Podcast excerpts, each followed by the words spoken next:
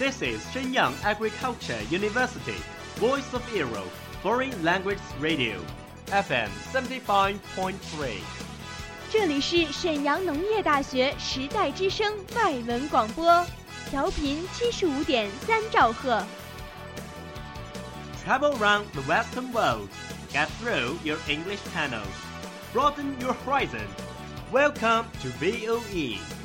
引领资讯潮流，掌控校园高度，用我们的精彩唤醒你的耳朵，收听最流行 V O E，愿你听。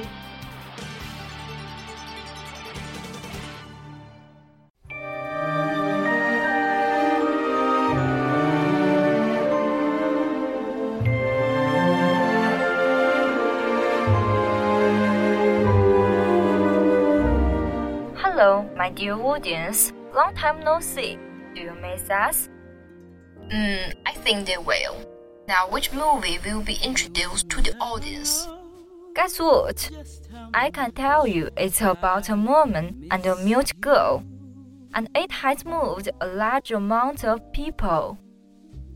The movie you said is an old one or a new one? I'm sure it's new enough. Let me guess. Is it The Shape of Water? Yes, you are right. I know this movie has won the 2018 Oscar nominations, and almost all senses are liking it very much. Yes, and I think it deserved. Today, we will tell this poignant story for our audience. Next, let's appreciate this movie together.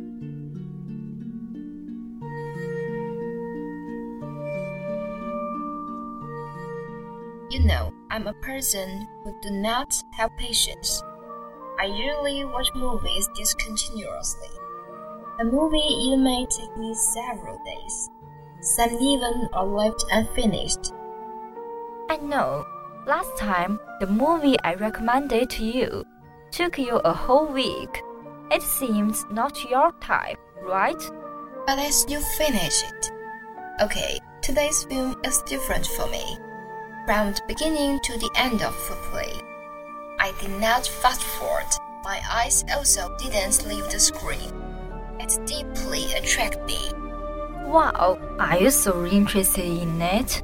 Let's take a look at the Best Film Award of Oscar. In 1963, during the Cold War in the United States, Elisa was a mute girl communicating with the outside world through sign language. She worked as a cleaner in a government agency. One day, a mysterious pot full of water was put in. Elisa's shocking discovery.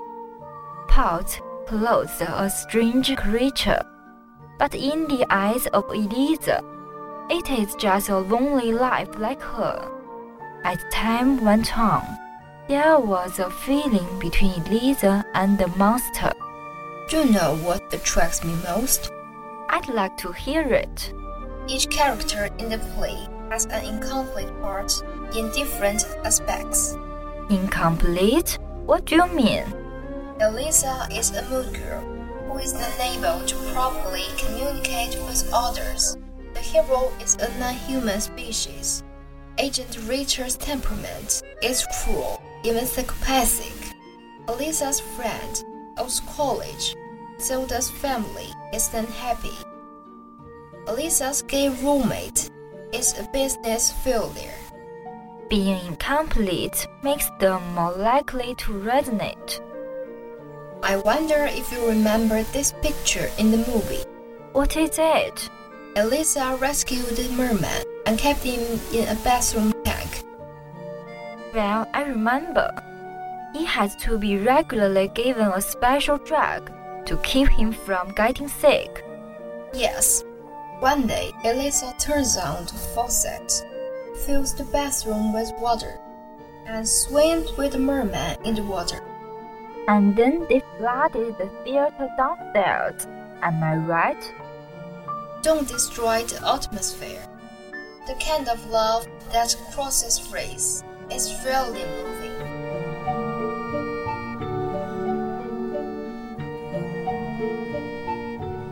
Hey, Sarah. You know, many famous Hollywood directors have quirks. Like Woody Allen are obsessed with bananas. David Lynch is crazy for dissecting animals. And Quentin is a food fetish. I'm just curious about Guillermo del Toro, the director of The Shape of Water. Does he have some, mm, you know, special hobbies? You mean Del Toro? Is he the director of Pacific Rim, the famous sci fi film? I'm his fan. His films and books open blind reality, horror, and fantasy in characters and themes that are both creepy and thought provoking. As a filmmaker, he has intense relationship with monsters. You know, he said he has spent most of his money on monster action figures. 据说他这辈子赚的大部分钱都用来买怪物手办，看来手办毁一生真的是良心劝诫。Wow, that's incredible. No wonder he incorporated the monster element into all his films, including The Shape of Water. It was his zeal for monsters and actors' wonderful performances that made the emotion between the monster and the woman so smooth, which brought audiences inner peace. But you must give special credit to Hawkins and Jones for their two entirely different kinds of silent acting. Jones infuses his character with really emotion, communicating not with words but with movement and touch. Will Will Hawkins is with all eyes and hands. Thing about Jones. When he's on the street, I bet you wouldn't recognize him. Really? But why? Well, that's because he's usually masked by latex, silicone, and makeup, playing some of Hollywood's most recognizable monsters. Yeah, he does a lots of monster characters in many movies. True that every culture gets the fairy tale it deserves. It's hard to see what we've done lately to merit anything as lovely as Guillermo del Toro's The Shape of Water. Yeah, it is a Cold War paranoia thriller, a quasi-musical cinematic nostalgia trip, and a fantasy interspecies love story between a woman and a merman. It's on that it is so brimming with romance and adventure that its effect overflows the screen, filling up rooms and flooding the cinema, and threatening to leak enough to floor below. And you know, as a new film of Guillermo del Toro, The Shape of Water, is quite magnificent. Especially compared to Pacific Rim and Pan's Labyrinth, two of his representative works. Not only it is a simply romantic story, but also there is a lot of humanity in this film. Great! From the first frames, we are drifted away by the strong current of this extraordinary love story. Deprived of speech, Sally Hawkins is a receptacle of incredible emotions and turns a potentially rickety exercise into beautiful silent symphony. In supporting roles, Richard Jenkins and Octavia Spencer ensure the touching and funny side of the set. And what about the creature? that distant cousin of the Black Lagoon of 1954?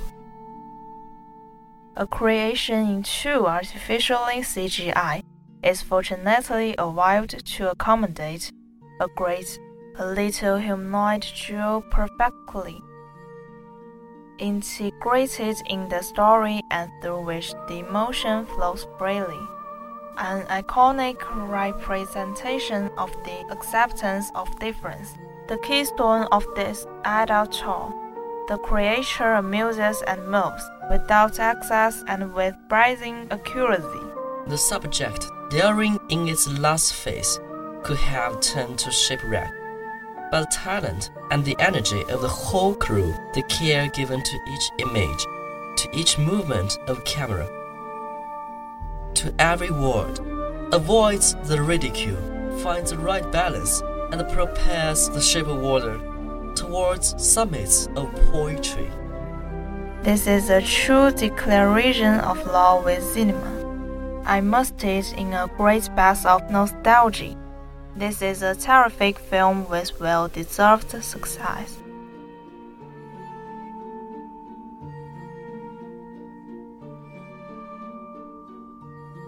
What a beautiful film! I can't help being moved by it. So am I. In this spring, I think such a film can make you warm enough.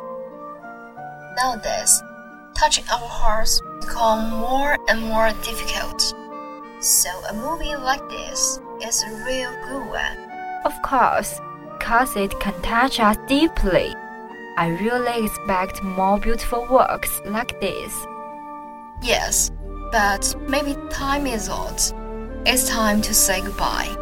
Okay, see you next week. Goodbye, everyone. Bye bye.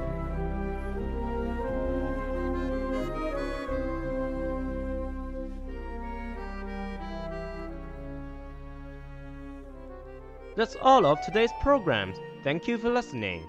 如果你喜欢我们的节目，您可以同时在荔枝 FM、iTunes Store、Podcast 同时搜索 VOE 外文广播电台，为您呈现精彩往期节目。